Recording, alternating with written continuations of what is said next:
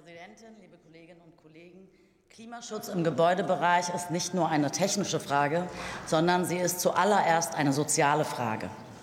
Und wie diese große Aufgabe zu lösen ist, zeigt das Kohlendioxid-Kostenaufteilungsgesetz. Bisher tragen die Mieterinnen und Mieter den CO2-Preis alleine. Dass das nicht so bleiben kann, haben wir im Koalitionsvertrag vereinbart.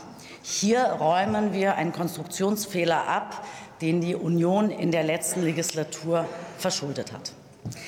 Liebe Kolleginnen und Kollegen, in der Ampel haben wir vereinbart, ein Stufenmodell für die Umlage des CO2-Preises einzuführen.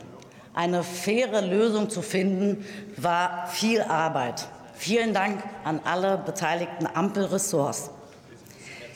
Wir haben den Zeitplan eingehalten. Wir haben am 25. Mai diesen Jahres dieses Gesetz in der Bundesregierung beschlossen, den wir heute hier in erster Lesung beraten. Mit dem vorgesehenen Stufenmodell werden einerseits Mieterinnen und Mieter entlastet und weiterhin zu sparsamen Heizverhalten angereizt. Auf der anderen Seite gilt für Vermieterinnen und Vermieter äh, Anreize zu schaffen, in Energieeffizienz ihrer Gebäude zu investieren. Und damit kann die seit 2021 erhobene CO2-Preis äh, bei Wärme endlich seine klimapolitische Lenkungswirkung auch entfalten, liebe Kolleginnen und Kollegen.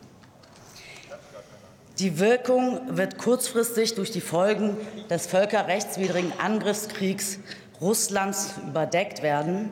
Die Krise hat massive Auswirkungen auf unsere Energieversorgung und die Energiekosten. Doch wir müssen langfristig denken. Wir dürfen gar nicht erst erpressbar sein von Despoten wie Putin. Auch hierfür liefert das Gesetz einen Beitrag.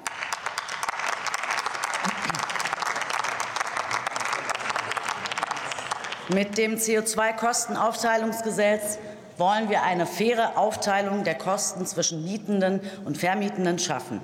Die Verantwortung darf nicht einseitig auf den Schultern der Mieterinnen und Mieter abgeladen werden. Das Stufenmodell für Wohngebäude knüpft an den CO2-Ausstoß des vermieteten Gebäudes an. Je niedriger die energetische Qualität eines Gebäudes ist, umso größer ist der Anteil der Vermieterin bzw. des Vermieters und umso kleiner ist der Anteil der Mieterinnen und Mieter an den CO2-Kosten. Die Umsetzung kann ohne größeren Aufwand im Rahmen der Heizkostenabrechnung erfolgen. Vermieterinnen und Vermieter werden mit der Brennstoffrechnung alle für die Berechnung erforderlichen Daten an die Hand gegeben. Es ist eine bürokratiearme Lösung für einen sehr komplexen Sachverhalt. Liebe Kolleginnen und Kollegen, das Gesetz soll am 1. Januar 2023 in Kraft treten. Daran halten wir fest. Gleichzeitig war uns aber auch klar, in der aktuellen Situation sind weitere Energiepreissteigerungen zu verhindern. Wir wollen auch kein Öl ins Feuer gießen. Und deshalb haben wir im dritten Entlastungspaket die Anhebung des CO2-Preises äh, verschoben. Liebe Kolleginnen und Kollegen, Darüber hinaus bringen wir weitere Maßnahmen zur Entlastung bei den, äh, äh, Heizungs äh, Heizkosten, bei den Heizkosten auf den Weg. Wir zahlen einen zweiten Heizkostenzuschuss und führen in Rekordzeit eine Wohngeldreform mit historischem Maßstab durch.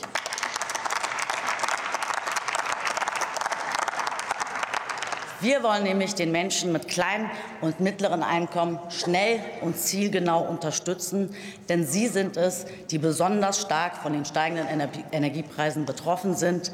Und da möchten wir unterstützend eingreifen. Vielen Dank für Ihre Aufmerksamkeit.